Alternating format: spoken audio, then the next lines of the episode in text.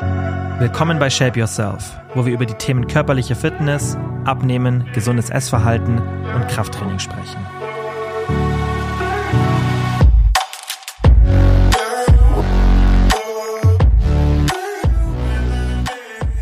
Hallo und herzlich willkommen zu einer neuen Podcast-Folge.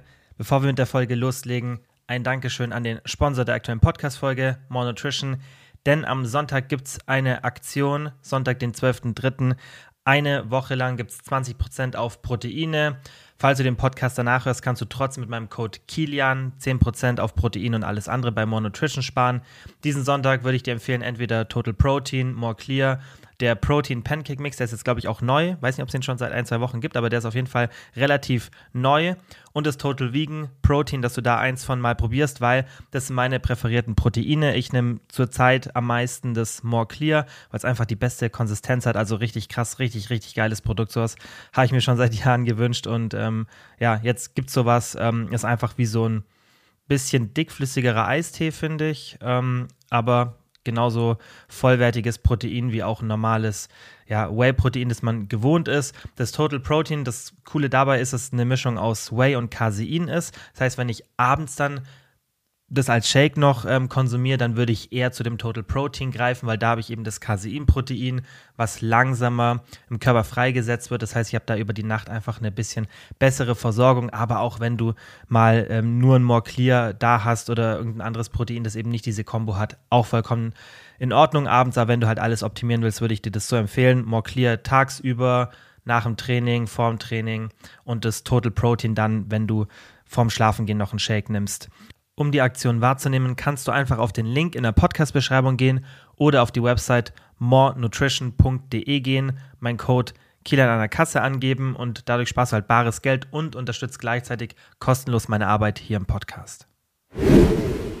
Heute im Podcast werden wir über ein Thema sprechen, das sich schon viele von euch sehr lange wünschen. Wir werden über Kohlenhydrate, auch den Blutzuckerspiegel und Glukosesensoren sprechen. Das sind diese runden Geräte, die man sich an den Arm kleben kann. Mit einer Nadel wird es dann dem, mit dem Körper sozusagen verbunden. Sprechen wir später drüber, ob die was bringen, was da so der Sinn dahinter ist. Aber wir werden hauptsächlich über Kohlenhydrate und den Blutzuckerspiegel sprechen.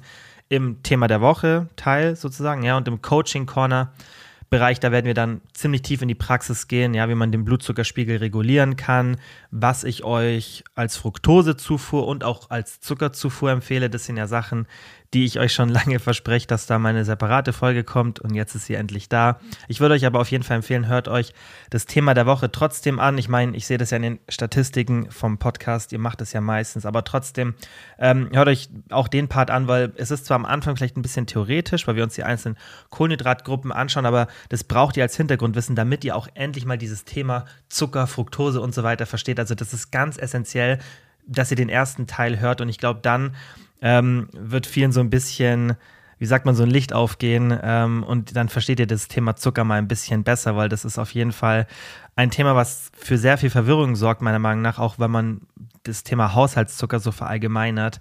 Ähm, und warum das so ist, sprechen wir später drüber.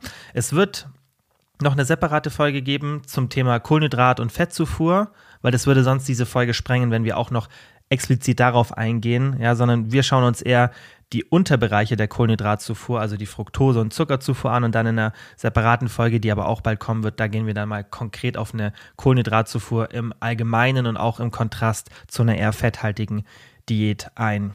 Also die Folge ist so die Grundlage für die andere Folge. Und ähm, was ihr auf jeden Fall in dieser Folge bekommt, ist trotzdem konkrete Empfehlungen für diese Unterbereiche Zucker und Fructose, weil das wünscht ihr euch ja schon lange. Dann gibt es eine kleine Neuigkeit bei Spotify, finde ich richtig cool. Das habe ich letztens durch Zufall entdeckt. Ihr könnt jetzt bei jeder Podcast-Folge eine Abstimmung machen, wenn ich die einstelle und mir Feedback geben. Abstimmungen werde ich ab und zu mal machen. Habe ich ja zum Beispiel bei der letzten Podcast-Folge gemacht zum Thema Qualität, weil da war die Audioqualität ja nicht so geil. Und ähm, da ist für mich natürlich immer spannend zu sehen, ob euch das überhaupt stört oder nicht. Das heißt, es wird bei manchen Folgen eine Umfrage geben und bei anderen Folgen könnt ihr mir einfach immer Feedback geben. Das heißt, wenn ihr zum Beispiel auf die letzte Folge geht, ähm, die QA-Folge, ähm, die hieß mein Social Media Beef Muskelaufbau trotz Pille und mein Intuitive Eating 2.0. Wenn ihr in Spotify auf die Folge draufklickt, dann habt ihr Fragen und Antworten und könnt hier, wie fandest du diese Folge, eine Antwort schreiben. Ich sehe das dann bekomme dann sozusagen direktes Feedback auf die Folge und so könnt ihr dann auch Wünsche für zukünftige Folgen oder nochmal Anschlussfragen an die Folge direkt über Spotify an mich stellen. Das ist ein bisschen, finde ich, ein geschickterer Weg, als immer über Instagram zu gehen. Ähm, deswegen nutzt das Feature auf jeden Fall, falls ihr den Podcast über Spotify hört. Ähm, und falls ihr das nicht macht, ihr könnt ja jederzeit das über Spotify machen, weil die App ist kostenlos und ähm, ihr könnt auch, wenn ihr die Free-Version habt, den Podcast kostenlos hören. Und dann letzter Punkt, bevor wir loslegen. Sommer kommt bald, das heißt, Coachingplätze werden nicht mehr so lange frei sein, das ist ganz klar. So im, ja, Anfang April, Mai, da ist dann so die Zeit, wo es bei mir ziemlich voll wird. Das heißt, falls du vorhast, irgendwas für den Sommer zu machen, eine Vorbereitung, vielleicht noch mal ein bisschen Fett zu verlieren, dann würde ich dir empfehlen, buch vielleicht jetzt schon mal ein Beratungsgespräch und ähm, sicher dir jetzt schon mal einen Platz. Du kannst dann auch später, äh, später starten. Dann hast du einfach eine Platzgarantie. Das macht für mich natürlich auch die Planung leichter und jetzt geht's los mit dem Thema der Woche. Thema der Woche ist, wie gesagt, Kohlenhydrate, Blutzuckerspiegel und eben diese Glukosesensoren. Wir fangen an und schauen uns jetzt erstmal an, was für Bereiche gibt es überhaupt bei den Kohlenhydraten. Und da ist, glaube ich, die Hauptverwirrung, die bei den meisten entsteht und was auch, finde ich, generell vielleicht nicht gut kommuniziert wird, ja, gerade so in den Medien und aber auch in der Fitnessbranche. Es wird viel zu allgemein über das Thema Zucker gesprochen. Und deswegen möchte ich mal mit euch aufräumen, wie sind überhaupt Kohlenhydrate aufgebaut? Ja, wie sind Lebensmittel aufgebaut und wie funktioniert auch dieses Thema mit dem ganzen Zucker? Was ist Zucker überhaupt? Und es gibt ja einen Unterschied zwischen Haushaltszucker und Zucker und das werde ich euch jetzt erklären. Also, es gibt drei Kohlenhydratgruppen, in die man das alles kategorisiert. Das sind einmal die Monosaccharide, die Oligosaccharide und die Polysaccharide. Habt ihr vielleicht irgendwo schon mal in der Schule gehört? Falls nicht, ich mache es jetzt auf jeden Fall ein bisschen spannender ähm, als damals, wenn ihr das in der Schule gehört habt und auch ein bisschen praxisnah und auch relativ kurz und bündig. Wir gehen jetzt nicht in irgendwelche atomaren Strukturen rein und schauen uns an, wie viel Kohlenstoffverbindungen ähm, und so weiter da da sind. Das ist irrelevant. Wir gehen wirklich in die Praxis und machen uns einfach einen guten Überblick über diese drei Kohlenhydratgruppen jetzt erstmal. Da gibt es einmal die Monosaccharide, die Oligosaccharide und die Polysaccharide. Und die Monosaccharide, mit denen fangen wir an, das sind die Einfachzucker. Das heißt, es sind einzelne Zuckermoleküle, Moleküle, wie zum Beispiel Glucose, das ist der Blutzucker, die Fructose, das ist der Fruchtzucker und die Galaktose, das ist der Milchzucker. Und hier muss man die Besonderheit der Fructose betrachten, denn die wird in der Leber gespeichert. Und deswegen habt ihr vielleicht auch schon mal gehört, hey, man soll nicht so viel Fructose essen, weil tatsächlich die Leber kann täglich nur so um die 50 Gramm Fructose verarbeiten, bis Probleme auftreten und eben diese Fructose eben speichern, ja. Und dann, wenn da mehr gespeichert wird, dann treten Probleme auf, weil bei mehr als 50 Gramm wird die Fructose dann in Triglyceride umgewandelt, die dann in den Blutkreislauf gelangen. Und es ist nicht so gut für die Gesundheit, wenn das auf Dauer passiert. Wir kommen aber später noch explizit auf dieses Thema zurück im Coaching Corner Segment, wenn wir uns die Fructosezufuhr anschauen. Aber damit ihr jetzt schon mal so ein bisschen einen Überblick bekommt, wie viel Fructose überhaupt in Obst ist, weil diese Empfehlung ja immer dann daraus resultiert, dass man sagt, hey, nicht so viel Obst essen. Obst hat im Schnitt so 1 bis 10 Gramm Fructose, aber meistens eher so 1 bis 5 Gramm. Nur die ganz zuckerhaltigen oder fruktosehaltigen Obstsorten, besser gesagt. Ja, aber Fructose ist auch ein Zucker. Ihr merkt schon, selbst ich kommuniziere das nicht immer perfekt. Aber selbst die fruktosehaltigen Obstsorten, wie zum Beispiel Trauben, die haben, also das sind so die, die Außenseiter, aber selbst die haben jetzt nicht 10 Gramm, sondern ich glaube, Trauben haben so 8 oder 9 Gramm. Aber die meisten Obstsorten haben irgendwas zwischen 1 und 5 Gramm pro 100 Gramm Fructose. Das heißt, um auf diese 50 Gramm Fructose zu kommen, müsste man ein Kilogramm Obst pro Tag essen. Aber Achtung, Haushaltszucker hat auch Fructose. Das nehme ich jetzt schon mal vorne weg. Aber wie gesagt, im Coaching Corner Segment schauen wir uns das wirklich zusammen an, dieses Thema. Dann nach diesen Monosacchariden, also diese Einfachzucker, gibt es die Oligosaccharide. Und das ist nichts anderes als die Anreihung mehrerer Einfachzucker. Das heißt, diese Monosaccharide, die haben dann Verbindungen, zwischen zwei bis zehn Verbindungen bei den Oligosacchariden und da entsteht dann zum Beispiel auch der Haushaltszucker. Ja, der Haushaltszucker ist ein Oligosaccharid und kein Monosaccharid. Das heißt, der Haushaltszucker, man sagt zwar, es ist ein Zucker, aber da ist halt das Problem bei der Kommunikation. Natürlich, es ist ein, es ist ein Mehrfachzucker, es ist nicht dieser Einfachzucker, ja, das heißt, Haushaltszucker, wenn der aufgenommen wird, das ist ein Molekül Glucose und ein Molekül Fructose. Also was wir jetzt gerade uns angeschaut haben. Bei den Monosacchariden, die Glucose ist der Blutzucker, ja, also das, was uns Energie bereitstellt, ja, und die Fructose ist der Fruchtzucker. Und diese beiden Moleküle werden verbunden und dadurch entsteht die Saccharose, auch genannt Haushaltszucker. Und das Problem ist, dass die Label, die ihr auf den Lebensmitteln seht, die enthalten alle Zuckerarten. Das heißt, wenn jetzt zum Beispiel ein Lebensmittel ja, wenn wir jetzt bei Obst zum Beispiel uns anschauen, ja. Und ihr habt bei Obst eine Angabe, klar, das hat man jetzt bei Obst meistens nicht auf dem Label, aber schaut es vielleicht irgendwo im Internet nach oder über eine Kalorien-Tracking-App. Und dann habt ihr jetzt hier die Angabe, hat irgendwie, keine Ahnung, jetzt nur als Beispiel 10 Gramm Zucker auf 100 Gramm. So, dann heißt es nicht, dass es 10 Gramm Haushaltszucker sind, sondern dann ist es 10 Gramm Zucker insgesamt. Und das ist, finde ich, sehr, sehr schlecht deklariert und führt dann eben auch zu Verwirrung, weil wenn wir jetzt ein Obst anschauen, das einen sehr, sehr hohen Fructoseanteil hat, dafür aber wenig andere Zuckermoleküle, dann denken viele Leute, okay, das ist Fructose und das ist gleichzusetzen mit dem Haushaltszucker, aber das ist ein relativ komplexes Thema, weil alles anders aufgenommen wird. Und deswegen kann man das nicht so perfekt deklarieren, finde ich, aber das, da entsteht halt meiner Meinung nach oft Verwirrung, ja, oder wenn man zum Beispiel Milch konsumiert ja, dann ist es eben der Milchzucker, der da den Zuckeranteil nach oben bringt und zum Beispiel nicht die Fructose oder da ist kein Haushaltszucker drin, ja, in der Regel. Also es gibt sicherlich irgendwelche Milchprodukte, wo das beigemischt ist, aber jetzt konventionelle Milch, wenn ihr da mal aufs Label schaut, da steht auch dran, hat so und so viel Gramm Zucker auf 100 Gramm, aber das ist dann eben nicht Haushaltszucker, also nicht der, der, typ, der typische weiße Zucker, den ihr kennt. Das hat damit nichts zu tun, sondern hier geht es um den Milchzucker. Aber es ist ja trotzdem ein Zucker. Und deswegen wird das so deklariert und da entsteht viel, viel Verwirrung. Und deswegen finde ich, sollte man dieses Label auch nicht so streng nehmen, beziehungsweise sollte darauf nicht schlussfolgern, dass es Haushaltszucker ist. So, und als dritte Gruppe gibt es eben die Polysaccharide und das sind sehr, sehr große Verbindungen von Einfachzuckern, ja, ab 10 also wir haben ja vorhin gesagt, Oligosaccharide sind zwei bis zehn Verbindungen. Und da ist es halt ab 10, aber meistens sind es eher 100 bis 1000 ähm, so Ketten ja, von Einfachzuckern. In unserer Ernährung ist es dann meistens Stärke, was da gemeint wird mit diesen Polysacchariden. Und das ist eben die Energiespeicherform in Pflanzen. Und das Glykogen, das ist auch eine Kette von Einfachzuckern.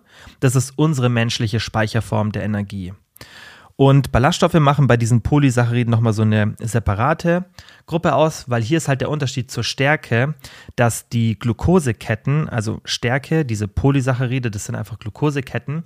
Und das ist bei den Ballaststoffen auch so, aber der Körper kann diese Verbindungen nicht aufspalten. Deshalb werden Ballaststoffe, aber auch nicht alle, von den Bakterien aufgespalten. Das passiert dann in einem späteren Prozess im Darm. Und hier ist es auch so, dass manche Ballaststoffe gar nicht aufgespalten werden können und dann komplett den Magen-Darm-Trakt verlassen, ohne eben Energie bereitzustellen. Und deswegen ist auch die Berechnung der Kalorien durch Ballaststoffe für die meisten Menschen relativ komplex, weil es halt darauf ankommt, was ist es für eine Ballaststoffform. Ja, manche werden von den Bakterien dann schon aufgespalten und liefern dann auch Energie, manche nicht. Deswegen sollte man da auch das nicht zu eng sehen und ähm, weil der Anteil von Ballaststoffen ja eh nicht so einen großen Part bei den Kalorien ausmachen könnte. Ja, weil man eh nicht so viel Gramm da pro Tag zu sich nimmt, finde ich das auch irrelevant. Jetzt möchte ich aber nochmal mit euch auf die Verwirrung Zucker und Haushaltszucker eingehen, die ich jetzt gerade schon mal so ein bisschen erklärt habe. Haushaltszucker wird ja eben oft als Zucker bezeichnet, aber das ist, wie gesagt, nur der Fachbegriff. So Saccharose, also diese Oligosaccharid, diese Verbindung mehrerer Einfachzucker, also in dem Fall ein Molekül Glucose, ein Molekül Fructose, also ein Molekül Blutzucker, ein Molekül Fruchtzucker. Das ist der Haushaltszucker. Aber im Endeffekt werden alle Kohlenhydrate im Körper in Einfachzucker wieder umgewandelt, auch, auch Haushaltszucker. Deswegen ist diese Verteuflung vom Haushaltszucker, finde ich, auch nicht so korrekt. Ja, und ähm, Kohlenhydrate aus Haushaltszucker werden genauso zu Glucose und Fructose wie zum Beispiel eine Banane oder irgendein anderes Lebensmittel. So. Also das wird alles in die einzelnen Moleküle aufgespalten. Heißt aber nicht, dass jede Kohlenhydratquelle gleich ist, weil es gibt auch resistente Stärke und Ballaststoffe, eben Sachen, die nicht so optimal vom Körper aufgenommen werden, was auch positiv ist, gerade für die Gesundheit. Und ähm, das spielt schon alles eine Rolle, was für Zuckerarten das sind. Also ich möchte jetzt hier nicht sagen, dass der Zucker aus zum Beispiel oder die Kohlenhydratquellen aus Haferflocken das gleiche ist. Ja, also 50 Gramm Haferflocken oder 50 Gramm Kohlenhydrate, die wir aus Haferflocken beziehen, sind nicht die gleichen Kohlenhydrate die wir jetzt aus Haushaltszucker beziehen. Das ist schon klar, dass der Körper die anders verstoffwechselt, aber trotzdem werden die Bestandteile, die dann eben diese Einfachzucker sind, exakt gleich aufgenommen. Und was jetzt eben die Sondersituation bei Zucker ist, dass Haushaltszucker 50 Gramm Fructose und 50 Gramm Glucose hat. Merkt euch das mal, weil darüber sprechen wir später. Ja, also diese Fructose-Empfehlung, da müssen wir auch den Haushaltszucker berücksichtigen, weil er eben dieses Molekül oder viel von diesen Fructose-Molekülen hat. Aber wie gesagt, schauen wir uns im Coaching Corner Segment später genauer an. Jetzt möchte ich ähm, mit euch ein bisschen auf das Thema Blutzuckerspiegel anschauen, wie der funktioniert, weil ich glaube, da ist auch immer noch so ein bisschen Verwirrung da, wie das eigentlich funktioniert und was da im Körper passiert. Und das brauchen wir auch, damit wir später auf diese Glukosesensoren schauen können.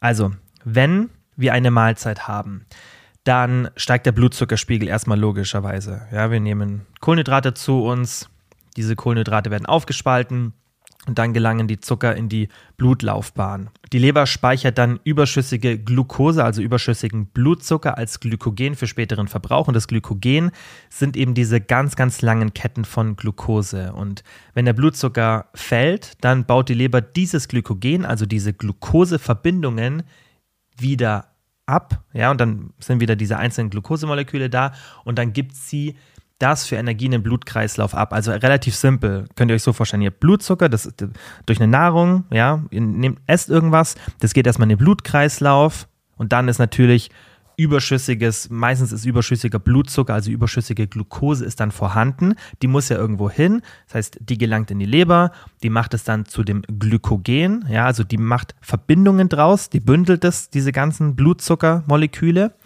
Und dann, wenn wir später einen niedrigeren Blutzuckerspiegel haben, dann wird es wieder freigegeben. Ja, aber das erkläre ich jetzt auch gleich nochmal. Das heißt, wenn wir einen hohen Blutzuckerspiegel haben, dann passiert folgendes. Der Körper gibt Insulin in den Blutkreislauf frei, habt ihr vielleicht schon mal gehört. Und dieses Insulin stimuliert die Aufnahme von Glucose aus dem Blutkreislauf in die Zellen. Das heißt, dass die Glucose, dieser Blutzucker, in die Zellen reingehen kann, dafür brauchen wir Insulin. Ja, und dann wird Glykogen in den Muskeln und der Leber gespeichert und kann auch sein, dass die überschüssige Glucose als Fett gespeichert wird. Und das Ergebnis dann ist halt, dass wir weniger Blutzucker als zuvor haben, also weniger Glucose im Blutkreislauf, weil das Insulin diesen Blutzucker in die Zellen bringt und das halt auch teilweise abgespeichert wird. So, also das passiert in eurem Körper, wenn ihr was esst und einen hohen Blutzuckerspiegel habt. Wenn ihr einen niedrigen Blutzuckerspiegel habt, dann gibt der Körper Glucagon in den Blutkreislauf frei und dieses Glucagon stimuliert dann eben, was ich vorhin gesagt habe, diesen Abbau von dem Glykogen aus der Leber. Das heißt, das Glykogen wird wieder aufgespalten in diese Glukosemoleküle. Die Glucose landet im Blutkreislauf und kann dann wieder in dem Mechanismus, den wir gerade uns angeschaut haben, im, durch halt Insulin wieder dann im Blutkreislauf in die Zellen gelangen und so weiter. Ja, und dann ist das Ergebnis, ich habe mehr Blutzucker als zuvor im Kreislauf. Also eigentlich kann man das relativ simpel, finde ich, verstehen, wie das da abläuft. Ja, und da ist im Endeffekt immer der Blutzucker, also die Glucose, dann spielt die entscheidende Rolle. Und was natürlich jetzt hier für uns wichtig ist, warum wir das überhaupt uns alles anschauen müssen, sind ja die Folgen von dem hohen Blutzuckerspiegel. Und darauf möchte ich auch ein bisschen Fokus legen jetzt in der Folge. Und auch wenn wir jetzt gleich diese, ähm, diese Glukosesensoren anschauen. Weil wenn wir einen hohen Blutzuckerspiegel haben, dann, oder es wird ja immer behauptet, dann passiert was sehr, sehr Negatives. Und es ist tatsächlich so. Also dauerhaft hohe Blutzuckerspiegel zu haben, ist definitiv nicht so gut, denn da haben wir eine sehr, sehr große Gefahr für Diabetes Typ 2. Ja, Diabetes Typ 1 habt ihr vielleicht auch schon mal gehört, diese Unterscheidung. Das ist eine Autoimmunerkrankung. Ja, und ähm, da werden eben die Zellen attackiert vom Körper, die dann das Insulin produzieren. Und da kann man auch nicht so viel dagegen machen. Also therapeutisch, sondern da muss man dann halt Insulin spritzen und den Blutzuckerspiegel gut beobachten, weil das ist genetisch bedingt. Aber das Diabetes Typ 2 wird eben durch einen dauerhaft zu hohen Blutzuckerspiegel verursacht, weil die Zellen verlieren dann die Sensitivität gegenüber dem Insulin. Ja, und dann wird irgendwann zu viel Insulin freigegeben und es funktioniert dann irgendwann so, dass dieses Insulin auch diese Zellen nicht mehr richtig öffnen kann, ja, wo dann im Endeffekt der Blutzucker rein muss und dann irgendwann ist ein Überschuss von Insulin da und dann ist diese ähm, Produktion so ein bisschen erschöpft und dadurch entsteht dann eben dieser Diabetes Typ 2, weil dann eben nicht mehr genug Insulin da ist um eben den Blutzucker in die Zellen zu bringen und dann hat man eben einen dauerhaft hohen Blutzuckerspiegel und das führt dann eben auch zu diesen gesundheitlich wirklich krassen Problemen. Das kann den Leuten, die diese Erkrankung nicht haben, nicht passieren, weil da eben funktioniert dieser Mechanismus, was wir vorhin erklärt haben. Das heißt, zu hoher Blutzuckerspiegel, Insulin wird freigeschüttet, das landet in den Zellen, das wird im Fett eingespeichert. Aber dieser Mechanismus ist bei Leuten mit Typ 2 Diabetes nicht mehr da oder nicht mehr optimal da. Da gibt es ja auch verschiedene Grade dann. Das Gute ist, wenn man das relativ früh erkennt, dann kann man dagegen noch was machen. Ja, das heißt, Sport, Körperfettanteil verringern, und so weiter, richtige Ernährung. Darüber möchte ich jetzt aber nicht sprechen, weil das ist ähm, jetzt nicht Thema dieser Folge, ja, über Diabetes ähm, zu sprechen, aber so funktioniert Diabetes, ja, und ähm, es ist auch unklar, was so wirklich die Gründe für Typ 2 Diabetes sind. Es gibt halt viele Assoziationen, schlechte Ernährung, Rauchen, Alkoholkonsum, wenig Bewegung, höheres Alter auch, ja. Ähm, aber soll jetzt nicht Thema der Folge sein. Wie gesagt, ein hoher Blutzuckerspiegel hat definitiv gesundheitlich gesehen, wenn man so die schlimmsten Folgen anschaut, sehr, sehr negative Auswirkungen. Und deswegen sollte man das vermeiden. Aber wie ihr schon seht, die Gründe für Diabetes, also die Assoziationen, die man sieht, sind mehrere. Und nicht nur ein hoher Blutzuckerspiegel, ja, sondern auch ein höherer Körperfettanteil, wenig Bewegung und so weiter. Und ich denke, da brauchen wir nicht mal so viel Datenlage. Das ist schon relativ anekdotisch zu sehen, dass viele Sportler extrem viele Kohlenhydrate konsumieren und auch oft einen hohen Blutzuckerspiegel haben und keine Diabetesprobleme haben. Das heißt, der Körperfettanteil und auch die geringe Bewegung, das sind auch ganz, ganz starke Hebel, um eben Diabetes Typ 2 zu vermeiden. Ja, und wenn jemand sportlich aktiv ist, ja, eine gute Ernährung hat und dann ab und zu einen hohen Blutzuckerspiegel hat, da wird ähm, wenig Risiko da sein, um T Diabetes Typ 2 in einem, ja, in einem relativ jungen Alter zu entwickeln. Das kann dann erst mit dem Alter natürlich irgendwann folgen. Was ich mir jetzt mit euch anschauen möchte, sind eben diese kontinuierlich messenden Glukosesensoren, kurz CGM. So werde ich die jetzt auch ähm, in dem Part immer kurz abkürzen, sonst muss ich hier immer diesen, den langen Satz aussprechen. Im Englischen heißen die Continuous Glucose Monitors. Und das habt ihr vielleicht schon mal gesehen, hat so einen kleinen Hype, deswegen wollte ich das auch in die Folge mit reinbringen. Das sind am Oberarm diese runden Geräte, die befestigt werden. Ja, kriegst eine kleine Nadel dann in den Oberarm und da wird eben die Glukosekonzentration im Körper gemessen. Und eigentlich sind diese Dinge für Diabetiker geeignet, ja. Und das, der, der Gedanke dahinter ist halt, dass man nicht wie sonst, ja, habt ihr vielleicht schon mal gesehen, wenn ihr irgendjemand in der Familie habt oder vielleicht selber Diabetes habt, dann muss ich euch, glaube ich, da nicht viel drüber erklären. Aber ich glaube, für die Leute, die das nicht haben, habt ihr sicherlich schon mal gesehen, wenn jemand irgendwie Großeltern oder vielleicht auch jemand anders, der Typ 1 Diabetes hat, diese Messung macht. Ja, meistens macht man dann so eine subkutane Messung, so eine kleine Spritze in die Bauchfettfalte und schaut dann eben, okay, wo ist mein Blutzuckerspiegel? Und da finde ich halt diese CGMs richtig geil für Leute, die Diabetes haben, weil dann muss man nicht immer dieses Gerät benutzen und sich da irgendwie pieksen am Bauch, sondern man hat es halt fest am Arm und kann dann über eine App schauen, okay, wo ist mein Blutzuckerspiegel? Finde ich super praktisch für diese Leute und dafür wurden diese Geräte eigentlich auch entwickelt, weil klar, der Diabetesmarkt ist ein riesiger Markt, leider. Und ähm, dementsprechend fließt auch viel Geld rein und deswegen kamen dann halt, kamen dann halt diese CGMs raus und die sind für Diabet Diabetiker auf jeden Fall sinnvoll, ist natürlich ähm, eine Sache, die man immer, finde ich, mit einem Arzt besprechen sollte, weil es gibt natürlich verschiedene Strategien, wie man mit Diabetes umgeht. Es kann sein, dass man, gerade wenn man Typ 2 Diabetes hat, nicht so wirklich angewiesen drauf ist, wenn es in dem frühen Stadium ist, ständig den Insulinspiegel zu messen, weil man das vielleicht auch einfach über Ernährung, gute Bewegung und so weiter relativ gut kontrollieren kann und dann nur in manchen Situationen mal eine Messung machen muss. Anders bei Typ 1 Diabetes, da muss man schon regelmäßig messen, egal was man so mit der Ernährung und Sport macht, außer man hat es dann irgendwann gut im Griff, aber das würde jetzt hier das, das Thema sprengen, was es da für Strategien gibt und das sollte auch immer mit einem Arzt besprochen werden, der einen da lang langjährig betreut. So. Aber diese CGMs, ja, also diese Glucose-Messgeräte, die dauerhaft am Körper befestigt sind, die haben ihre Daseinsberechtigung. Was jetzt aber gemacht wird, ist, dass CGMs auch für Sportler benutzt werden. Gibt es viele Unternehmen, die das so ein bisschen im Biohacking-Bereich benutzen und dann eben ja diesen Hype verursachen, dass sehr ambitionierte Sportler oder auch Leute, die einfach so ihre Gesundheit, ihre Leistungsfähigkeit optimieren wollen, durch diese CGMs dann eben einen positiven Effekt erzielen. Das ist so die Werbebotschaft, dass man gesünder ist, leistungsfähiger und so weiter. Und es gibt zwei Studien, die sich die Diskrepanz der Messergebnisse angeschaut haben. Und die erste Studie von Merino et al. aus dem Jahr 2022. Der hat sogar das Ziel gehabt, um herauszufinden, ob das sinnvoll ist für Leute, die ein sehr, sehr ambitioniertes Sportprogramm verfolgen und die das sehr individuell gestalten wollen. Und da hat man mehrere Geräte verglichen und auch gesehen, dass eine relativ gute Übereinstimmung der Messergebnisse da ist. Das heißt, dass diese Ergebnisse von diesen CGMs relativ verlässlich sind. Gab aber eine Studie von Howard et al. aus dem Jahr 2020 und da gab es eine relativ hohe Diskrepanz der Messergebnisse, besonders bei Menschen mit einem höheren Körperfettanteil zwischen den Geräten. Ja, also da war nicht immer bei jeder Mahlzeit und jedem Gerät das gleiche Ergebnis bei den Personen da und das ist dann natürlich auch nicht so ähm, ja, befürwortend für diese CGM-Geräte, auch für Leute, dann, die Diabetes haben natürlich, da ist es noch relevanter.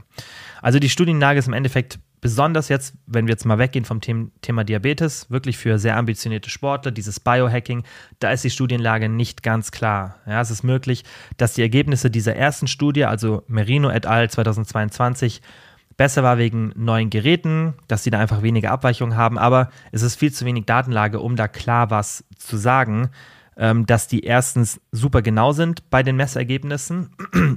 Das heißt, dass man sich zu 100 Prozent auf diese Messungen verlassen kann und es ist noch gar nicht klar, ob das überhaupt irgendeinen Vorteil hat für die gesundheitlichen Auswirkungen von Leuten, die keinen Diabetes haben. Also meine Meinung jetzt mal zu diesen CGM-Geräten als Biohacking-Tool. Beim Krafttraining macht schon mal gar keinen Sinn. Ja, wenn man wirklich das macht, um am Krafttraining bessere Leistungen zu erzielen, habe ich aber fast auch noch nie gesehen. Vielleicht dann eher so bei CrossFit oder so, dass Leute das benutzen. Ähm, weil du brauchst ja gar nicht so viel Glykogen während der Einheit. So, also eine Kontrolle während dem Training über deinen Blutzuckerspiegel sehe ich in 99 Prozent der Fällen für nicht relevant, weil wir brauchen beim Krafttraining, wenn das reines Krafttraining ist, brauchen wir nicht so viel Glykogen, dass wir irgendwie schauen müssen, hey, wie ist mein Blutzuckerspiegel, muss ich jetzt noch mal ein bisschen was während der Einheit nachschießen. Beim Ausdauersport, da könnte man schon mehr ein Argument bringen, aber auch hier ist die Frage, braucht man dafür ein Gerät? Weil jeder, der mal Austauschsport gemacht hat, der merkt es, wenn man zu wenig Blutzucker im, Umkreis, im Kreislauf hat sozusagen. Und ähm, da braucht man ja eigentlich kein so ein Gerät dafür. Klar, man könnte sagen, ah, ich merke mit dem Gerät, wenn der Blutzuckerspiegel abfällt und kann früh genug reagieren. Aber dafür brauchst du auch nicht das Gerät. Das kann man auch viel, viel simpler einfach messen oder nicht messen, sondern du kannst eine viel, viel simplere Strategie wählen und einfach eine korrekte Kohlenhydratzufuhr um das Training herum gestalten oder auch Intra-Workout. Dafür brauchst du das Gerät nicht, weil wir kommen auch gleich dazu, dass so ein Gerät nicht komplett unproblematisch ist und man muss ja auch immer Vor- und Nachteile abwägen. Äh, wenn das natürlich ja, gar keine Nachteile hätte, das Gerät, dann könnte man sagen, so theoretisch hat es ein paar Vorteile, dann reicht mir das. Aber es gibt auch gar, wie gesagt, keine Datenlage zu diesen CGMs für Menschen, die ihre Gesundheit und Leistung optimieren wollen. Das heißt, alles, was gerade hier gemacht wird, ist sehr, sehr hypothetisch und finde ich ja nicht unbedingt schlecht. Ja, wenn man erstmal aufgrund von Mechanismen dann eine Hypothese macht und erstmal was probiert, was in der Theorie probier äh, funktionieren sollte, auch wenn es noch nicht nachgewiesen ist, wenn es einem nicht schadet und vielleicht auch nicht viel Aufwand ist. Aber ich finde, wie gesagt, kommen wir gleich dazu, dass diese CGMs nicht komplett ähm, unproblematisch sind. Es ist tatsächlich tendenziell so, dass wenn der Blutzuckerspiegel niedriger ist, dass es auch theoretisch besser ist für unsere Gesundheit, aber es ist halt nicht klar, ob diese CGMs dabei helfen. Ja, also tendenziell ist es besser für Langlebigkeit, Leistung und so weiter, aber dafür brauchst du ja eigentlich kein so ein CGM. Kommen wir aber im Coaching Corner dazu, wie man den Blutzuckerspiegel gut regulieren kann weil das geht auch ohne so ein CGM, also ohne dieses Biohacking-Tool, dass man weiß, dass man einen nicht so hohen Blutzuckerspiegel hat. Jetzt mal zu den Problemen von so einem CGM. Es kann natürlich so ein orthorexisches Verhalten begünstigen, das heißt so eine zwanghafte Fixierung auf den ausschließlichen Verzehr von gesunden Nahrungsmitteln. Gibt es zwar keine Datenlage meiner Meinung, also meines Wissens dazu, dass so ein CGM das ähm, ja einfach begünstigen kann, aber ich finde, es macht schon relativ viel Sinn und auch das, was ich anekdotisch aus meiner Erfahrung aus dem Coaching habe, dieses akribische Managen ja auch übers Kalorienzählen, wenn man das nicht korrekt macht oder durch irgendwie ein Verbot von Lebensmitteln, kam ja auch eine Frage, die wir später beantworten im, im QA-Teil. Habt ihr vielleicht schon in der Podcast-Beschreibung gesehen, wenn ihr euch die Punkte angeschaut habt, ob der Zucker aus Karotten problematisch ist. So. Und wenn dieser Schritt schon erfolgt im Kopf, dass so ein Lebensmittel als negativ deklariert wird, gibt ja auch ein ganz berühmtes Abnehmprogramm, wo dann irgendwie rote Paprika verboten wird. Und so ein Verhalten habe ich anekdotisch schon so oft gesehen im Coaching, dass dann die Leute zu mir kommen und ein sehr, sehr orthorexisches Verhalten haben oder das in die Tendenz reingeht und wirklich diese Fixierung auf gesunde Lebensmittel haben, was wir natürlich dann auch immer sofort angehen und was ich meiner Meinung nach auch immer relativ ähm, oder was man relativ gut in den Griff bekommen kann ähm, und auch lösen kann, auf jeden Fall. Aber aufgrund dieser anekdotischen Erfahrung ist meine Schlussfolgerung, dass so ein CGM-Gerät dieses orthorexische Verhalten noch mehr begünstigen würde, weil du kannst natürlich die ganze Zeit über die App sehen, wo ist mein Blutzuckerspiegel.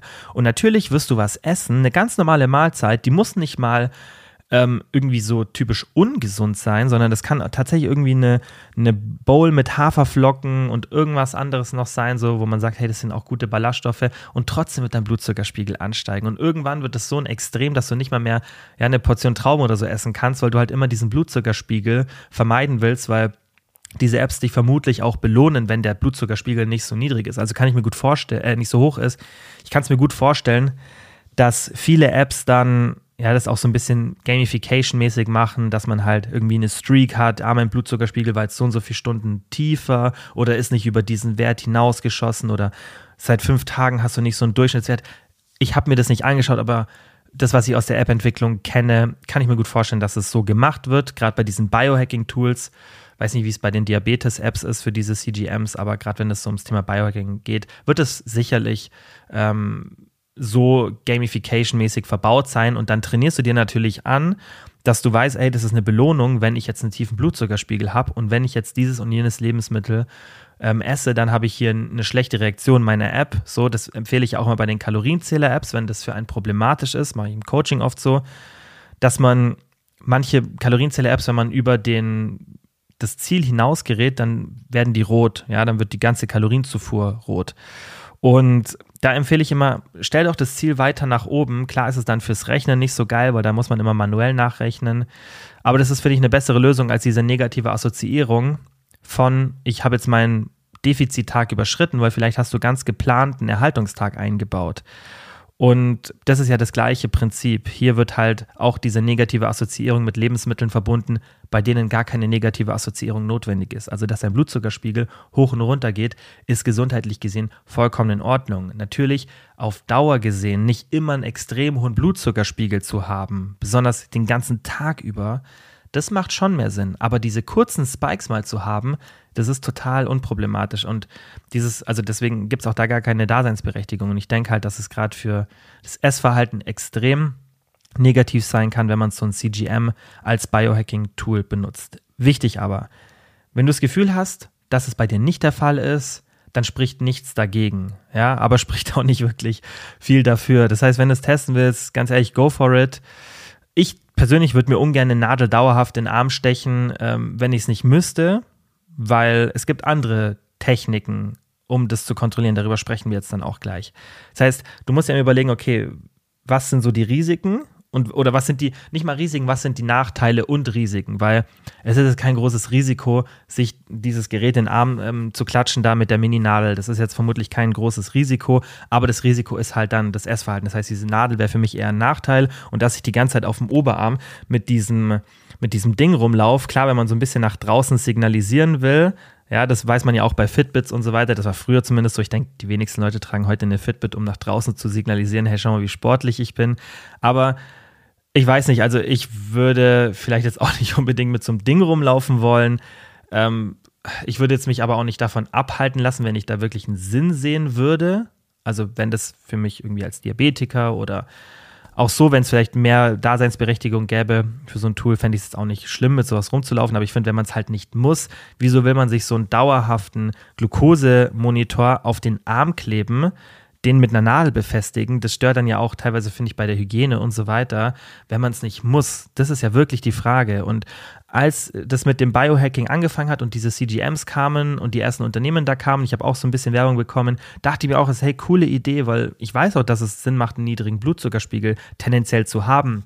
Aber das war halt auch eher nur so, diese erste Euphorie, weil es halt was Neues ist und spannend, aber wenn man sich halt die Datenlage anschaut und nochmal ein bisschen überlegt, auch was wirklich der Sinn dahinter ist, dann finde ich, merkt man relativ schnell, selbst wenn man sehr ambitioniert ist, wie es jetzt ich auch bin, würde ich sagen, dass das Ding eigentlich nicht wirklich relevant ist, wenn man jetzt irgendwie extremen Fokus auf Ironman und Lauftraining und keine Ahnung, Ausdauersport hat, dann kann man schon eher ein bisschen drüber reden, besonders wenn man merkt, hey, ich habe wirklich gar kein orthorexisches Verhalten, ich habe das gut im Griff, ich bin reflektiert, ich nehme das Gerät vielleicht auch ab und zu mal wieder ab und ähm, benutze es nur, wenn ich muss und, und sehe das, sehe diese Ergebnisse auch wirklich reflektiert und objektiv. Okay, dann mach's, aber ich finde, die Nachteile überwiegen den Vorteilen und deswegen kann ich da auch für fast alle, die vermutlich jetzt gerade zuhören, außer wie gesagt die Diabetiker, also wirklich nur für ambitionierte Leute, die einfach fit werden wollen, kann ich sowas eigentlich nicht empfehlen.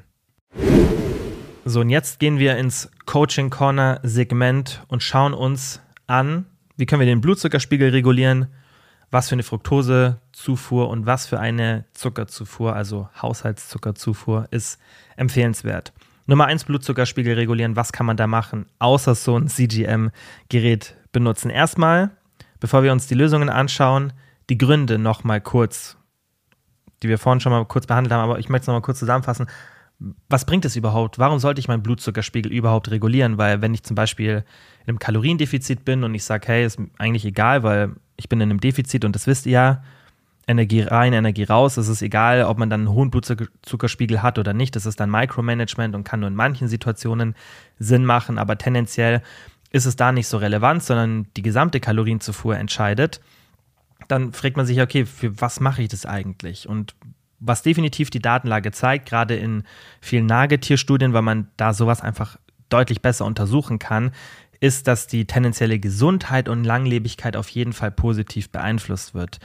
Studien am Menschen sind noch nicht so aussagekräftig, aber es ist schon eine sehr, sehr starke Tendenz da und auch Mechan vom Mechanismus her macht es definitiv viel Sinn. Und ich kann mir auch vorstellen, dass in, der, in, den nächsten Jahren dann doch mehr Studienergebnisse rauskommen, die zeigen, dass auch beim Menschen die Gesundheit und auch die Langlebigkeit besser ist, wenn man eben den Blutzuckerspiegel reguliert und nicht dauerhaft zu hoch ansteigen lässt, selbst in Abwesenheit von einem hohen Körperfettanteil und so weiter. Das heißt, selbst wenn man gesund ist so oder halt einen guten Körperfettanteil hat, viel Bewegung hat, nicht raucht, moderat oder am besten keinen Alkohol trinkt, ja.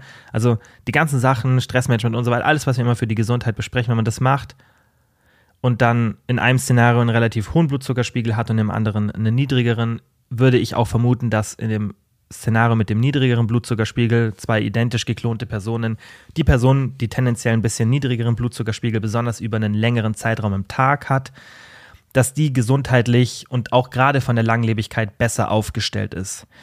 Ist aber eine Vermutung. Ich denke aber, weil das eine Sache ist, die man relativ gut regulieren kann und die auch nicht wirklich mit vielen Einschränkungen im Leben so mit eingeht, finde ich, kann man das trotzdem machen. Also das ist jetzt so Cost-Benefit, hypothetisch mit diesem Ergebnis trotzdem was, was sich lohnt, es zu machen. Weil es gibt auch noch andere Sachen, die durch so einen regulierten Blutzuckerspiegel positiv beeinflusst werden, wie zum Beispiel Energielevel. Kennt ihr auch? Ja, wenn dieser krasse Crash nicht kommt, wenn man irgendwie von McDonalds sich was geholt hat oder irgendwas anderes mit wirklich vielen Kohlenhydraten in Abwesenheit, ganz, ganz wichtig, von Ballaststoffen zu sich nimmt und diesen typischen Peak hat und danach wieder dieses, diesen Crash, das ist natürlich was, was zu vermeiden ist und was auch empfehlenswert ist, dass man einen konstanten Energielevel hat und sich auch einfach besser fühlt. Viele Leute sagen ja, wenn die das erste Mal so die Ernährung umstellen, wirklich konstant sich gesund ernähren, wie viel sie sich besser fühlen. Oder das ist auch eine Sache, die ich ganz, ganz oft im Coaching bekomme, wenn eine Person im Urlaub war und einfach mal ganz anders gegessen hat, weil vielleicht auch die Möglichkeiten gar nicht so da waren. Also nicht, dass die Person gesagt hat, so ich will jetzt alles essen, sondern ihr wisst es ja, auf dem Urlaub hat man gar nicht so die Möglichkeiten sich gesund, ballaststoffreich und so weiter zu ernähren. Und dann hat man eben oft dieses andere Körpergefühl und dann kommen oft Personen zurück und sagen, ey, ich freue mich so auf die gesunde Ernährung, weil man einfach ein anderes Körpergefühl hat. Und ich kenne das auch. Also bei mir ist es zum Beispiel so, wenn ich ist ganz, ganz selten, wenn ich mal so brunchen gehe oder irgendwie so ein richtig reichhaltiges Frühstück habe mit so typischen Semmeln und wenig Ballaststoffen, vielleicht nicht mal wirklich von den Kalorien mehr als das, was ich normal esse. Ja, also vielleicht so um die 1000 Kalorien, vielleicht auch ein bisschen mehr, aber das ist so, mein Frühstück ist so um die 700 bis 1000 Kalorien, wenn ich es normal zu Hause esse, aber wenn ich jetzt irgendwie so mal anders frühstücke und das dann auch so um die 1000 Kalorien sind, vielleicht sogar mal ein bisschen weniger, das crasht mich total. Da kann man mich den ganzen Tag so oder die, die erste Tageshälfte voll in Müll schmeißen. Also ist jetzt übertrieben, aber ich bin da ganz anders. Wenn ich aber mein normales Frühstück habe, ballaststoffreich, proteinreich, ja, fettreich oder halt moderat fett, nicht so viele Kohlenhydrate, aber schon auch gut Kohlenhydrate, aber halt hauptsächlich aus, aus Ballaststoffquellen und so weiter. Da kann ich sofort direkt danach mich an den Schreibtisch setzen, arbeiten, produktiv sein, no problem. Das heißt, den Blutzuckerspiegel zu regulieren, und das habe ich ja natürlich nicht nur beim Frühstück, sondern auch tagsüber. Ähm, auch ein Grund für mich, wieso ich ähm, mittags nicht esse, um einfach leistungsfähiger zu sein. Ich snack war es dann vor dem Training, aber ich habe nicht so dieses typische Mittagessen und das machen wir oft auch als Intervention im Coaching, dass wir das Mittagessen mal rausnehmen und mal testen, wie das funktioniert. Gerade auch für die Leistung und auch für, fürs Hungermanagement ist immer eine Option. Also den Blutzuckerspiegel zu regulieren und den tagsüber niedrig zu halten, was ich schon auch mache, ist definitiv empfehlenswert. Man braucht halt keinen CGM dazu.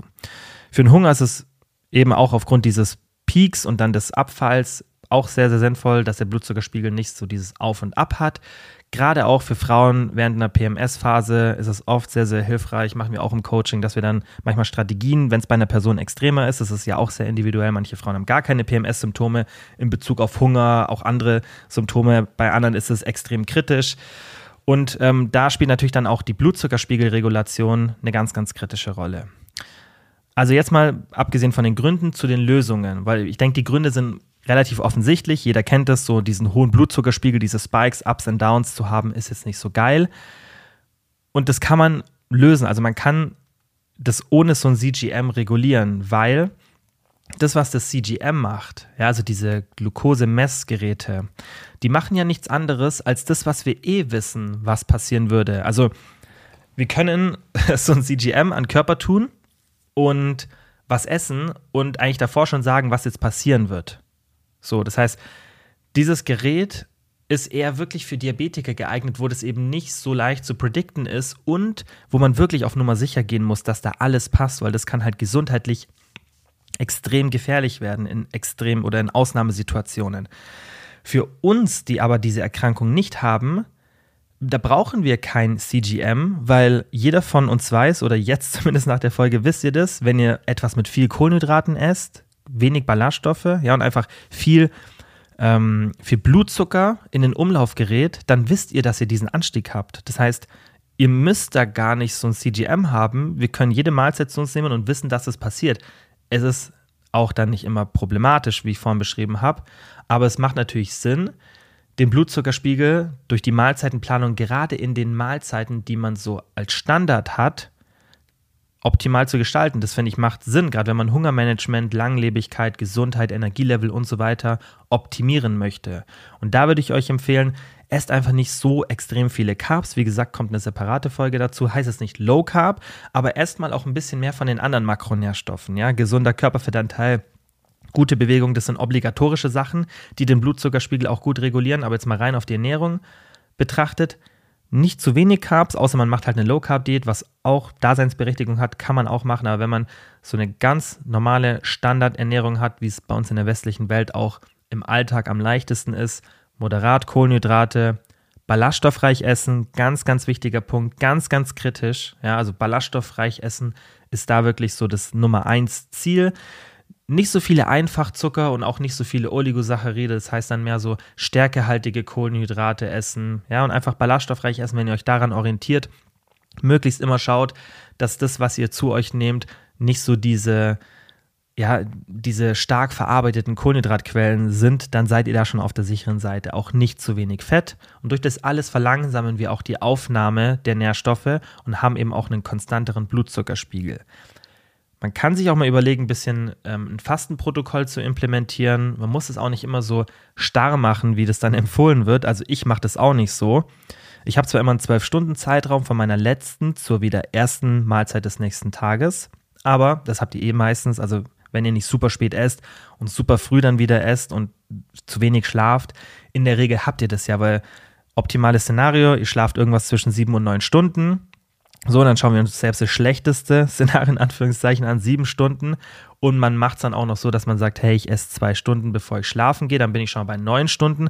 Und dann, wenn ich vielleicht nach dem Aufstehen noch eine Stunde warte, dann bin ich schon mal so bei 10 Stunden. Das heißt, ich komme schon in Richtung der 12 Stunden. Und wenn man dann vielleicht das noch ein bisschen optimiert und vielleicht noch länger vor dem Schlafengehen nichts isst und dann auch die Schlafdauer so auf acht Stunden vielleicht hebt, dann kommt man eh automatisch auf diese zwölf Stunden. Und man kann auch tagsüber so ein Fastenprotokoll, wie, wie ich es jetzt mache, implementieren, dass man halt sagt, okay, meine wirklich großen Mahlzeiten, das ist ja nicht komplettes Fasten, aber ich halte trotzdem meinen Blutzuckerspiegel relativ gering, weil ich einfach gar nicht so viel esse. Das heißt, Frühstück und Abendessen, das sind so meine Eckpunkte und dazwischen ist der eh relativ niedrig. Das heißt, ich muss gar nicht wirklich auf das achten. Ich brauche da kein CGM jetzt dazu, um zu wissen, dass jetzt dann bald ähm, mein Blutzuckerspiegel relativ niedrig ist und es auch vollkommen in Ordnung ist, weil der nicht komplett abflacht, sondern der ist halt einfach ein bisschen niedriger als so die Baseline. Und wenn er zu niedrig ist, dann gibt mein Körper ein bisschen was von dem Glykogen aus der Leber wieder frei und dann ist es vollkommen in Ordnung. Ja, wir haben ja alle immer ein bisschen Reserven im Körper, besonders wenn wir morgens schon was gegessen haben. Das heißt, wenn morgens ordentlich was isst, dann kann man locker über die eigenen Körperreserven einen guten Blutzuckerspiegel über den Tag halten. Vielleicht, wenn man dann noch irgendwie ein Stück Obst oder was Kleines tagsüber dann mal isst, das funktioniert vollkommen. Also ich habe nie Probleme, dass mein Blutzuckerspiegel irgendwie voll abfällt. Also das ist, werdet ihr mit so einer Strategie nicht haben.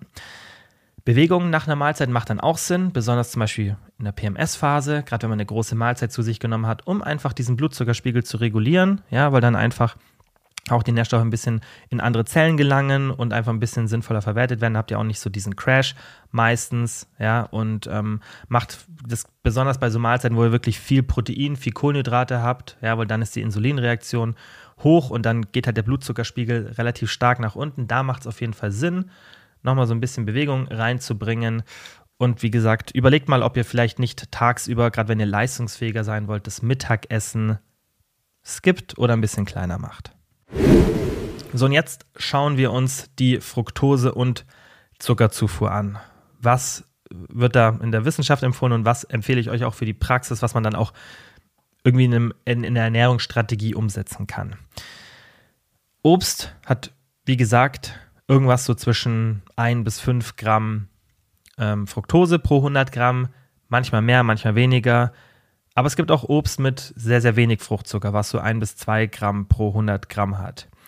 Und wenn man das dann so im Durchschnitt nimmt, dann habt ihr meistens so um diese 50 Gramm Fructose, die wir vorhin schon so als kritische Menge, die man nicht überschreiten sollte, jeden Tag, wenn die ein Tag überschritten wird, macht euch keinen Stress. Das ist ein Tag. Aber ihr solltet halt schauen, dass ihr diese 50 Gramm Fructose vielleicht nicht an zwei, drei Tagen pro Woche überschreitet. So, wenn es ein Tag pro Woche ist, alles fein, aber wir wollen ja immer sowas auf die grundlegende Ernährungsstrategie implementieren. Das wisst ihr ja. Es geht nie um einzelne Tage. Ich sage euch ja immer, auch wenn ein Tag mal voll im Überschuss ist oder gar kein Gemüse, gar kein Obst, das macht nicht so viel aus. Schaut, dass ihr, wenn ihr solche Sachen umsetzt, das für eure alltägliche Ernährung benutzt, weil die ist ja das, was euren Alltag ausmacht und was die meisten Situationen bestimmt. Und deswegen ist auch so Routine und feste Mahlzeiten so wichtig, weil dann hat man da einen großen Hebel, dann kann man die optimal strukturieren und da muss man sich gar nicht so viel Gedanken mehr über das Thema machen und die Ernährung geht so ein bisschen in den Hintergrund und passiert mehr automatisch. So ist es halt bei mir. Ich habe eine gute Struktur und muss mir dann in einzelnen Situationen gar nicht so viel, ich muss nicht viel entscheiden, weil meine Struktur so ist, dass ich mir dann an anderen Situationen, wo ich auswärts bin, eben diese Entscheidung gar nicht, und ich muss mich nicht entscheiden, weil ich alles davor so aufgesetzt habe, dass diese einzelnen Situationen keine großen Auswirkungen haben, weil der Rest drumherum so optimal gestaltet ist. Also, wie gesagt, 50 Gramm Fructose ist meistens so ein Kilogramm Obst. Aber, wie gesagt, 100 Gramm Haushaltszucker, habe ich ja vorhin gesagt, merkt euch das, haben 50 Gramm Fructose. Das heißt, das muss man hier ja auch berücksichtigen. Aber 100 Gramm Haushaltszucker pro Tag ist extrem viel. Es wird immer übertrieben, wir essen schon viel Zucker. Aber ich habe das schon mal in einer Instagram-Story gezeigt, ich weiß nicht, ob wir es hier schon mal besprochen haben, der Zuckerkonsum, entgegen dem, was die Fitnessbranche mal behauptet, nimmt deutlich ab ja, in Deutschland. Also der ist auf dem Abwärtstrend und Deutsche essen im Schnitt so 60 bis 80 Gramm Zucker pro Tag. Ja. Und hier muss man auch unterscheiden von euch, die jetzt hier zuhören, die meisten, vielleicht hören jetzt aber auch ein paar zu, ganz sicher, die vielleicht noch gar nichts in der Ernährung umgestellt haben, die dann eher in dieses typische Essmuster fallen von diesen beobachteten Personen. Aber die meisten Leute, die sich schon mit gesunder Ernährung befassen und sich da anders ernähren, die sind weit weg von diesen 60 bis 80 Gramm Zucker pro Tag in der Regel, weil das ist wirklich so das konventionelle Essen, was die Deutschen haben und das ist nicht vergleichbar mit dem, was in der Fitnessbranche gegessen wird. Das heißt, die meisten von euch werden weit weg von diesen 60 bis 80 Gramm Zucker pro Tag sein. Aber diese Statistik war für mich wichtig, weil eben, wenn wir sagen, okay, 50 Gramm Fructose kriegen wir durch 100 Gramm Haushaltszucker, dann müssen wir auch mal überlegen, okay, ohne jetzt jedes einzelne Lebensmittel zu betrachten, was wir essen, wie viel Haushaltszucker essen wir eigentlich so am Tag. Und ich finde, daran kann man sich gut orientieren, ohne die eigene Ernährung zu analysieren, dass man ziemlich sicher sein kann, dass man unter diesen 60 bis 80 Gramm ist, wenn man sich gesund ernährt. Wenn man jetzt aber mal eben diese 50 Gramm Fructose so als Szenario betrachtet und sagt, ich will nicht drüber kommen, wie könnte man das aufteilen? Und das könnt ihr eigentlich relativ simpel machen, wenn ihr sagt, so meine Obergrenze pro Tag, damit ich wirklich ganz, ganz sicher bin und auch nicht wirklich auf meine Zuckerzufuhr achten muss, sind 500 Gramm Obst pro Tag. Das ist auch ein super Wert. Also bei mir sind es auch locker so 400, 500 Gramm Obst am Tag, die ich konsumiere. Vermutlich meistens eher 600, weil so 200, 300 zum Frühstück und dann esse ich meistens noch ähm, vom Training irgendwie eine Banane oder eine Orange und dann nochmal abends nochmal ein Stück Obst. Also ich komme locker auch so auf 500, 600 Gramm Obst am Tag. Und das sind dann in der Regel, je nach Obstsorte, so 25 Gramm Fructose. Wenn ihr da bestimmte Obstsorten regelmäßig benutzt, die sogar vielleicht noch weniger Fructose haben, dann habt ihr da noch, da noch weniger. Und ich würde euch empfehlen, wenn ihr eine normale Obstzufuhr habt von 300, 400 Gramm, dann esst das Obst, auf was ihr Lust habt. Auch so Sachen wie Trauben, die viel Fructose haben, weil dann kommt ihr mit der Rechnung, die wir gleich machen, auch nicht über die 50 Gramm. Wenn ihr aber so Szenarien habt, wie 800 Gramm zum Beispiel, was jetzt in der Frage im QA kommt, dann kann man das vielleicht noch ein bisschen mehr managen. Erkläre ich dann aber im QA, sonst müsst ihr euch das jetzt zweimal anhören. Also 500 Gramm Obst sind dann meistens so 25 Gramm Fructose plus 50 Gramm zugesetzter Haushaltszucker, während dann nochmal 25 Gramm Fructose, weil die Hälfte vom Haushaltszucker ist eben dieses Fructosemolekül. Und dann resultiert es bei maximal 50 Gramm Fructose. Aber 50 Gramm Haushaltszucker, also zugesetzter Zucker, ist schon sehr viel. Und da müsst ihr wieder unterscheiden, aber da kann ich euch leider keine perfekte Lösung anbieten dass die Deklaration auf den Labels nicht immer Haushaltszucker bedeutet. Und ich würde euch gerne eine Lösung anbieten, aber da ist unser Lebensmittelgesetz einfach nicht dafür ausgelegt, dass ich euch eine Lösung anbieten kann, weil wir eben nicht auf den Labels sehen, okay, wenn jetzt hier steht, das hat pro 100 Gramm 15 Gramm Zucker und ihr esst diese 100 Gramm, dann wissen wir nicht, woher kommen diese 15 Gramm. Sind es vielleicht 3 Gramm ähm, Milchzucker und dann noch 12 Gramm zugesetzter Zucker, das wissen wir nicht, weil das alles zusammen deklariert wird. Die DGE empfiehlt 50 Gramm Monosaccharide und Disaccharide, also das, was als Zucker auch deklariert wird auf dem Label, das sollte man nicht überschreiten und die DGE-Empfehlungen sind meistens wissenschaftlich sehr, sehr gut und auch diese Empfehlung, der würde ich zustimmen, dass man eben sagt, okay, ich schaue, dass ich 50 Gramm von diesen zugesetzten Zuckern, was so deklariert wird auf dem Label, nicht überschreite. Und wenn du das in Kombination mit 300 bis 600 Gramm Obst pro Tag machst, dann hast du null Probleme. Und ich hoffe, das ist jetzt auch eine finale Empfehlung, die ich euch da mitgeben kann, die für euch Sinn macht und an der ihr euch orientieren könnt, weil das ist mir ja immer wichtig, dass wir dann trotzdem was für die Praxis nehmen, was aber einen wissenschaftlichen Background hat. Das heißt, ich knall nicht irgendwelche Nummern raus, sondern ich versuche ja immer davor auch den Mechanismus und den Hintergrund ähm, zu geben und dann auch die Realität des Alltags zu berücksichtigen. Ja, weil wir können nicht genau messen, wie viel Fructose, wie viel Glucose ähm, jedes einzelne Lebensmittel hat, auch wenn die Apps euch das anzeigen. Ganz ehrlich, die Datenbanken der Apps sind nicht so perfekt, dass jedes Lebensmittel, das ihr habt, da diese Aufspaltung mit drin hat. Also vielleicht, wenn wir so Standardlebensmittel, ja, Bananen, Haferflocken und so weiter, da sind die Datenbanken sicherlich ganz gut. Aber sobald ihr irgendein verarbeitetes Produkt habt, passt eure Statistik schon wieder nicht und äh, deswegen ist es da auch nicht sinnvoll, da so ein Micromanagement zu machen. Also schaut vielleicht dann auch in den Apps, dass ihr diese 50 Gramm zugesetzten Zucker nicht unbedingt jeden Tag überschreitet. Ja, und dann 300 bis 600 Gramm Obst, dann seid ihr fein. Und wie gesagt, wenn es manche Tage drüber ist, gar nicht schlimm, ja, besonders nicht dann, wenn man sportlich aktiv ist. Ja, und wenn man sehr aktiv ist, sportlich, dann finde ich, kann man diese Empfehlungen sogar nochmal anders betrachten. Ja, also wenn man extrem viel Ausdauersport macht, ja, und ähm, auch vielleicht eine extrem hohe Alltagsaktivität hat, dann kann man da schon mal ähm, diese Empfehlungen ein bisschen anders berücksichtigen, weil die DGE empfiehlt natürlich sowas immer aufgrund von einem Durchschnitt der Menschen. Ja, und wenn natürlich dein Kalorienverbrauch 1000 höher ist, weil du einfach super aktiv bist, dann ändert sich logischerweise auch diese Empfehlung, weil dein Körper natürlich auch eine ganz andere, ganz anderen Energiebedarf hat und dann auch diese Speicherung in der Leber von der Fructose ganz anderen ähm, Gegebenheiten ausgesetzt ist, weil einfach viel, viel öfter dann diese Fructose abgebaut wird und zur Energiegewinnung benutzt wird und dann ist die nicht so schnell voll bei diesen 50 Gramm. Also das muss man ja auch immer berücksichtigen. Also ich mache das so, weil euch das ja auch immer interessiert, wie ich im, in meinem Alltag dann aufgrund der Datenlage auch die, die Praxis sozusagen gestalte. Ich mache es so, dass ich einfach unnötig zugesetzten Zucker so gut es geht in den festen Mahlzeiten, die ich habe, reduziere. Aber ich habe keine Angst vor Zucker, das weiß jeder von euch, ähm, der meinen Podcast schon länger hört und auch die Leute, die mir auf Instagram folgen, die wissen es noch besser, weil ich da auch immer zeige, was ich esse und da immer wieder mal Sachen sind, die zugesetzten Zucker haben. Also Zucker ist gar kein Problem und ich finde es immer problematisch, so zu sagen, hey, ich bin so der lebende Beweis für so Situationen, weil ich bin eine Person auf so Argumente möchte ich mich nie stützen, nur weil das bei mir funktioniert, ähm, ist es kein Beweis dafür. Aber die Datenlage sagt ganz klar, dass Zucker nicht das Problem ist, sondern Zucker in Abwesenheit von Ballaststoffen. Und macht euch nicht zu verrückt wegen dem Zucker, auch nicht wegen den Labels und so. Also hört auf, auf die Labels zu schauen. Natürlich schaut auf die Labels und schaut, hey, ist da, was sind da so für Zutaten drin? Und klar, wenn ein Lebensmittel deklariert wird und da steht drauf, weniger Zucker enthalten oder so, dann auch immer drauf schauen, hey, was ist dann vielleicht ein anderer Zucker drin? Weil wenn die schreiben irgendwie weniger Zucker, dann kann es ja auch sein, dass es weniger Haushaltszucker ist. Da bin ich ehrlich, weiß ich nicht, wie das da vom Lebensmittelgesetz aussieht. Ja, ob die dann ähm, zum Beispiel Haushaltszucker durch Honig ersetzen dürften, aber das ist ja genauso Zucker. Ich weiß nicht, wie da so die Gegebenheiten sind.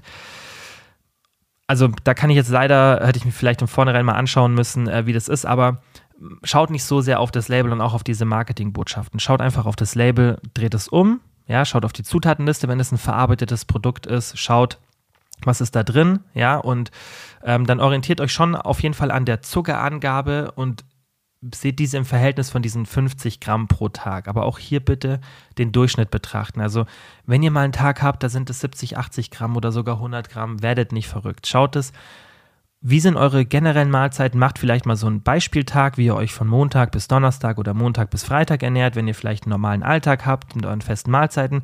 Gebt es mal in eure Tracking-App ein und schaut dann auch wirklich, ist bei jeder, bei jedem Lebensmittel ist da eine Zuckerangabe, fehlt die manchmal? Falls sie fehlt, dann schaut vielleicht noch mal ein bisschen nach und rechnet einfach mal hoch, hey, mit meiner normalen Ernährung komme ich da so hin? Ja, und ähm, dann, wenn ihr da wirklich so auf Nummer sicher gehen wollt, dann könnt ihr das damit. Ja, ich mache das nicht so. Ich weiß einfach, dass ich in meinen festen Mahlzeiten, ja, gerade bei meinem Abendessen, da habe ich vielleicht, ja, vielleicht 10 Gramm Zucker drin, so, also von diesen zugesetzten Zuckern, wenn überhaupt so. Ähm, in meinem Frühstück noch weniger. Also, wenn ihr das so gestaltet, dann habt ihr in der Regel ganz ehrlich auch, also diese 50 Gramm äh, zugesetzter Zucker, das ist, wenn ihr euch gesund ernährt, eh ein Thema, wo ihr gar nicht rangeratet. Also da würde ich mir nicht so viel Gedanken machen und auch über die Fructose, wie gesagt, nicht. Ähm, schaut einfach, dass vielleicht ähm, ihr das in Kombination so ein bisschen seht. Das heißt, wenn ihr viel verarbeitete Produkte mit zugesetztem Zucker konsumiert, dass ihr dann vielleicht ein bisschen eure Obstzufuhr betrachtet und vielleicht auch eher ein bisschen zuckerärmere Obstsorten konsumiert, gerade fruktoseärmere, also nicht zuckerärmere, sondern fruktoseärmere, aber meistens sind die zuckerärmeren auch fruktoseärmer, ja, weil wenn da Glucose drin ist in, in den, im Obst, finde ich das äh, nicht so problematisch oder nicht so problematisch. Es ist beides nicht problematisch, aber dann habt ihr natürlich weniger, was zu diesen 50 Gramm beiträgt. Ja, deswegen schaut dann eher, googelt mal fructosearmes Obst, wenn ihr da wirklich hoch seid, aber bitte macht es nicht. Wenn ihr jetzt 300, 400 Gramm Obst wie ich konsumiert, dann schaut nicht drauf, ob das Obst jetzt ähm, ja, fünf oder drei Gramm Fructose pro 100 Gramm hat, weil das macht keinen Unterschied, wenn ihr sportlich aktiv seid, eine gute Ernährung habt. Das, sowas begünstigt ein, ein orthorexisches Verhalten nur und das ist auch nicht empfehlenswert, weil es keine Auswirkungen hat. Also macht euch da nicht verrückt. Wir gehen jetzt in QA und schauen uns aber mal so ein Extremszenario an, was man da machen sollte. Ich habe euch in der Instagram-Story die Möglichkeit gegeben, mir speziell zu diesen Themen, Kohlenhydrate, Fructose, Zucker und so weiter, Fragen zu stellen. Finde ich manchmal ein bisschen passender als so random Fragen. Dafür machen wir lieber einmal pro Monat ein QA. Und ich finde es immer ganz cool, wenn wir speziell zu dem Thema dann nochmal Fragen haben, die von euch kommen. Und da war eben die erste Frage. Ich esse sehr viel Obst, in Klammern 800 Gramm plus täglich. Ist das zu viel Fructose? Und ich denke, wenn ihr die Folge jetzt schon gehört habt, könnt ihr euch das selber so ein bisschen herbeiführen. Also es kommt natürlich auf den Kontext drauf an. Wenn du sehr viel Haushaltszucker, sehr viel zugesetzten Zucker konsumierst, dann kann es schon sein, wenn du gleichzeitig auch sehr, sehr fruktosehaltiges Obst konsumierst, dass du mit diesen 800 Gramm plus dem Haushaltszucker, den du dann konsumierst, oder Fructose noch durch andere Quellen. Ist ja auch teilweise so, dass Fructose in verarbeiteten Lebensmitteln außerhalb von Haushaltszucker zugesetzt wird. Das heißt, dass nur Fructose zugesetzt wird, um das zu süßen. Dann ist schon mehr die Gefahr, dass du da über dieses, dieses Level kommst. Ja, besonders bei 800 Gramm plus heißt ja, dass es auch manchmal ein bisschen mehr ist. Aber wenn wir uns mal diese 800 Gramm anschauen, dann kann das schon gut passieren, weil selbst wenn wir mit so einem Durchschnitt von vielleicht 5 Gramm rechnen, dann kommst du da schon relativ leicht an diese 50 Gramm immer, immer näher ran, ja. Und da würde ich dir empfehlen, wenn du wirklich so eine hohe Obstzufuhr hast und du auch weißt, hey, ich esse auch zugesetzten Zucker immer mal wieder, dann schau doch einfach, dass du einen Teil dieser Obstzufuhr durch Obstsorten ersetzt, die wenig Fructose haben. Einfach mal Google aufmachen, Obstsorten mit wenig Fructose googeln oder Fruc Obstsorten, Fructosegehalt das kriegst du dann schon hin. Ich glaube, das ähm, ist was, was man immer eigenständig nochmal machen kann, da kurz zu googeln. Ähm, und dann gibt es da sicherlich auch offizielle Quellen von der DGE oder ja, meistens sind es ja auch keine falschen Quellen. Dann siehst du, wie, viel Fructose da das Obst hat ähm, und kannst dich vielleicht auch mal an, an ein paar Obstsorten orientieren, die wenig Fructose haben. Und auch hier bitte Einschluss statt Ausschlussverfahren. Also mach's nicht so, dass du sagst, so, ich esse jetzt das Obst, was viel Fructose hat, nicht mehr, sondern denk doch andersrum. Sag, weil das wäre der Schluss von vielen. Ah, wie dieses, wie dieses Zuckermeiden, ja. Man kann ja auch sagen, ah, ich will jetzt weniger Haushaltszucker essen oder sag doch einfach, was besser ist für dein potenziell orthorexisches Verhalten, was immer auftreten kann, sagt doch, ich will mehr ballaststoffreiches, mehr unverarbeitetes Essen. Dann ist automatisch weniger Zucker da. Also du musst ja gar nicht im Ausschlussverfahren agieren, wenn das Einschlussverfahren automatisch zu einem Ausschlussverfahren führt, aber du nicht bewusst was ausschließen musst, weil das automatisch passiert. Und da gibt es auch Datenlage dazu, haben wir auch schon in der Podcast-Folge besprochen, dass eine Inkludierungsstrategie tendenziell erstens erfolgreicher ist und auch mental fürs Essverhalten besser ist als ein Ausschlussverfahren. Das heißt, versuch Obst einzuschließen, das wenig Fruchtzucker hat. Und dann schau einfach auch, dass wenn du so eine hohe Menge hast, dass du schon ein bisschen mehr darauf achtest, wie dein ja, Haushaltszuckerkonsum oder generell der, der der Konsum der zugesetzten Zucker ist, dass der nicht so hoch ist, würde ich dann da tatsächlich ein bisschen mehr drauf achten. Aber es ist auch nicht akribisch, besonders nicht dann, wenn du viel fruktosearmes Obst in deine Ernährung integrierst. Die zweite Frage und auch die letzte für den QA-Part war: Ist der Zucker aus Karotten oder Paprika genauso ungesund wie Industriezucker? Und auch wenn wir das im Podcast jetzt gerade beantwortet haben, möchte ich es nochmal kurz erklären. Industriezucker, da ist meistens die Saccharose, also Haushaltszucker gemeint. Aber nicht immer, weil das ist schwer zu kommunizieren, finde ich. Und es wird auch falsch kommuniziert. Aber ihr merkt, ich habe ja auch vorhin gesagt, ich kommuniziere es auch nicht, auch nicht perfekt, weil man sich das ja auch schon so ein bisschen angewöhnt hat, ähm, so zu sprechen. Wobei, wenn ich von Zucker spreche, dann meine ich schon meistens eher den Haushaltszucker. Aber das sind auch mehrere andere Zuckerarten, die ich in anderen Szenarien meine. Weil, wie gesagt, es wird auch manchmal Fructose zugesetzt und, und, und. Also in der Industrie wird die Saccharose, also der Haushaltszucker, meistens gemeint und Karotte und Paprika, die haben halt diese Monosaccharide, also Glucose und Fructose. Die haben jetzt nicht die Saccharose und das sind auch meistens nur ein paar Gramm. Also das ist keinesfalls ungesund, besonders nicht, weil da Ballaststoffe mit drin sind und weil der Gehalt extrem niedrig ist pro 100 Gramm. Und Zucker sollte man immer im Kontext eines Lebensmittels betrachten. Ja, das heißt, zuckerhaltige Lebensmittel aus der Industrie, die haben meistens wenig oder keine Ballaststoffe, wenig oder keine Vitamine, Mineralstoffe, Spurenelemente und so weiter. Das heißt, wer eine Paprika, also wenn jemand das euch zeigt und sagt, hey, esst es nicht mehr, weil ein Apfel hat so viel Zucker wie dieses Müsli, das sind genau die Leute, die einfach gar keinen Plan von der ganzen Materie haben. Das sind einfach so diese typischen Nachsage-Fitfluencer, die einfach irgendwas nachplappern, das irgendwo sehen und die euch nicht mehr erklären können, was ist denn der Unterschied zwischen Saccharose oder was ist Haushaltszucker überhaupt. Die, die verstehen dieses Thema gar nicht und geben dann solche dummen Empfehlungen raus, die Leute verunsichern und in eine, ein orthorexisches Verhalten lenken. Und also wer wirklich denkt, dass 15 Gramm Zucker aus einem Apfel oder ein Apfel, der 15 Gramm Zucker hat, wenn man halt eine bestimmte Portionsgröße konsumiert, das gleiche ist, wie wenn ich jetzt irgendwie ein verarbeitetes Müsli esse, irgendwelche Cinni-Minis oder so, und ich habe daraus genau diese 15 Gramm zugesetzten Zucker. Wer das denkt, der hat das Thema nicht verstanden. Also welcher Fitfluencer euch sowas erzählt, der hat das Thema absolut nicht verstanden, weil das ist ein großer, großer Unterschied. Ja, der Apfel liefert Ballaststoffe, dadurch ist es schon mal ein ganz anderes Verhältnis. Der Apfel liefert euch Vitamine und Spurenelemente, der liefert euch ein ganz anderes Volumen, der sättigt ganz anders. Man darf dieses Thema nicht so isoliert betrachten. Und deswegen ist es ja auch ein super komplexes Thema, Ernährung und Sättigungsmanagement. Man kann nicht einfach nur sagen, isst mal weniger Zucker und dann ist schon alles gut. Das habt ihr jetzt hoffentlich auch in der Folge gemerkt. Also man muss wirklich da ein bisschen dann mehr in die Tiefe gehen, wenn man das alles optimieren möchte.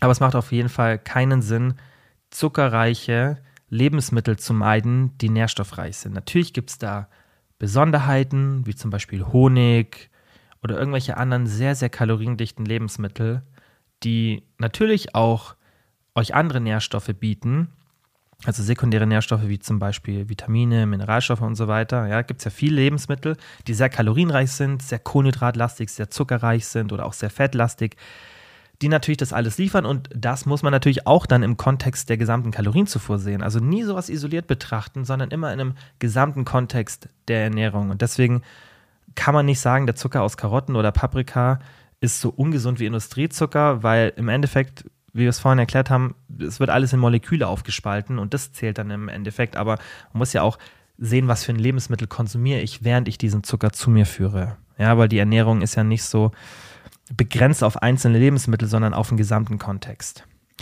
So, das war's für das Thema. Ich hoffe, ihr konntet was wie immer für die Praxis mitnehmen, aber ich bin mir auch sicher, gerade diese ähm, Angaben, die wir jetzt auch gemacht haben zu Obst und Haushaltszucker, ich hoffe, dass es euch ja einfach geholfen hat. Aber nutzt gerne in Spotify das Feedback und ähm, schreibt mir auch vielleicht nochmal, wenn Folgefragen auftreten, weil es ist ja doch ein bisschen komplexes Thema. Und ich habe ja vorhin schon gesagt, es gibt viel Verwirrung, Unterschiede, Haushaltszucker, normaler Zucker. Vielleicht ist es nicht ganz perfekt strukturiert gewesen. Das ist für mich ja auch immer ähm, die Kunst, dass ich ein komplexes Thema euch so beibringe, dass selbst wenn ihr da null Vorwissen habt, dass ihr das nach einer Stunde, nachdem wir das besprechen, voll verstanden habt. Und das ist für mich immer ein schmaler Grad, auf dem ich da wandere zwischen nicht zu genau werden und nicht zu oberflächlich und deswegen bin ich immer da auf euer Feedback angewiesen und wenn mal eine Folge zu kompliziert war, ihr es gar nicht verstanden habt, weil ich es halt auch dann vermutlich nicht gut erklärt habe, dann ähm, hilft mir das, wenn ihr mir da Feedback gebt und da finde ich die neue Spotify-Funktion richtig cool, weil dann haben wir den Umweg über Instagram nicht mehr. Wie immer gibt es die Extended Version für die Coaching-Mitglieder in der Coaching-App. Und dann sage ich wie immer vielen, vielen Dank an alle fürs Zuhören. Einen schönen restlichen Tag noch und wir hören uns wieder spätestens am Sonntag hier im Podcast. Ciao.